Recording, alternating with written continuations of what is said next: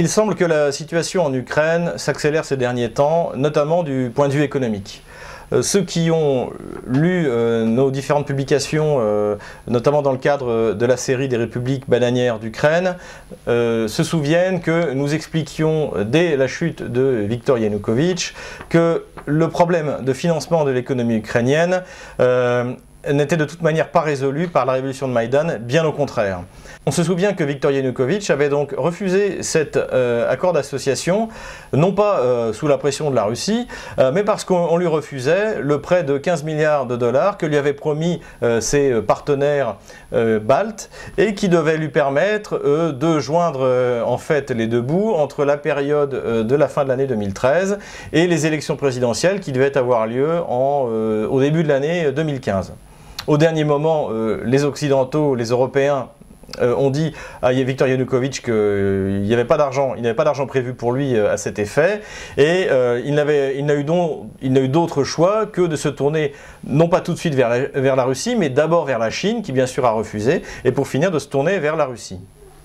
Donc la situation qu'a connu Yanukovych à la fin de l'année 2013 est exactement la même que connaît l'Ukraine aujourd'hui. Rien n'a été résolu et c'est même encore pire puisque avec la chute drastique du euh, produit intérieur brut de l'Ukraine, plus personne ne veut payer. Et c'est sans doute la raison qui fait que Victoria Noland et John Kerry sont venus successivement en Russie pour essayer euh, de négocier avec la Russie le sauvetage de l'économie ukrainienne. Comme nous l'avions annoncé euh, précédemment, euh, les États-Unis s'apprêtaient à faire lancer une nouvelle offensive euh, contre le Donbass par l'armée ukrainienne, que désormais ils contrôlent totalement. Mais deux choses les en ont empêchés. pour l'instant, la première, c'est l'état épouvantable de l'armée ukrainienne. Полигон Яворовский под Львовом, тот самый, где украинских военных обучают американские инструкторы, этим вечером оцепили бойцы Нацгвардии. Там вспыхнул настоящий бунт, его устроили новобранцы. Они блокировали посты охраны и требуют выдать им нормальную форму и обувь.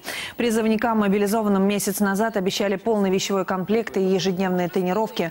На деле же занятий с ними почти не проводят, никакой униформы они не получили. Как видно на этих фотографиях, службу несут в чем попало. Ночуют в палатках практически на голой земле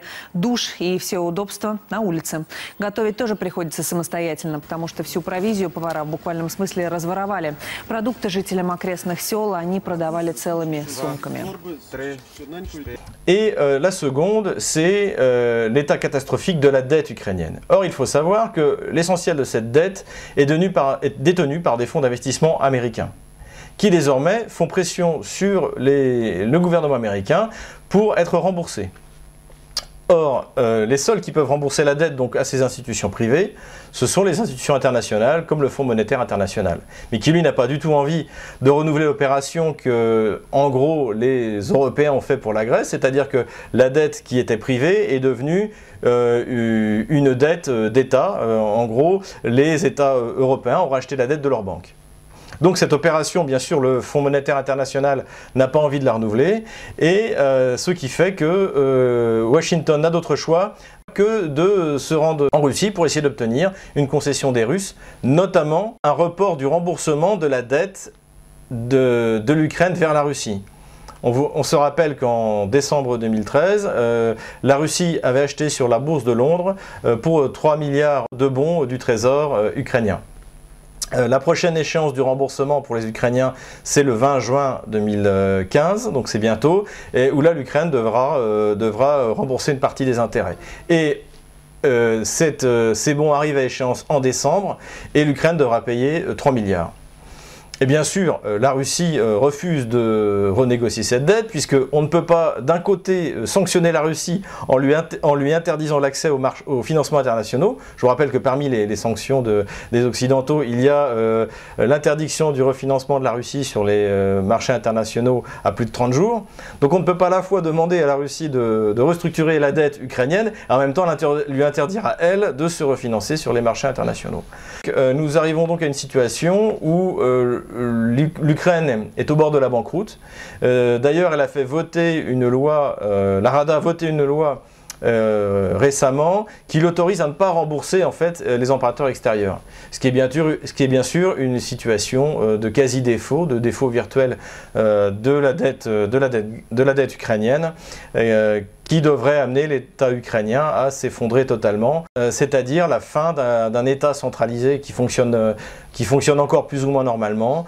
Euh, la, question qui se pose, c'est comment vont être payés l'armée, la police, les fonctionnaires si l'État fait défaut.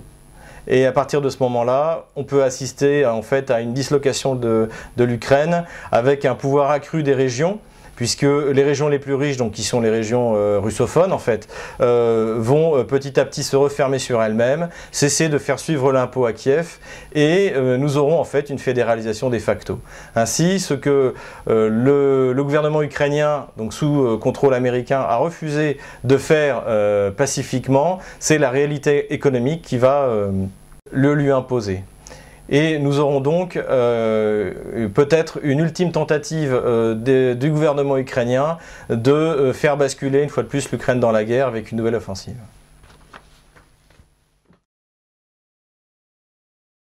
J'invite nos auditeurs à signer la pétition qui a été mise en ligne par les Français de Moscou et qui a déjà été signée par Nicolas Dupont-Aignan et Thierry Mariani et euh, qui vise à demander euh, au gouvernement de lever les sanctions contre la Russie et d'exporter les Mistral. Donc euh, nous mettrons en ligne l'adresse électronique où vous pouvez télécharger cette pétition et la signer.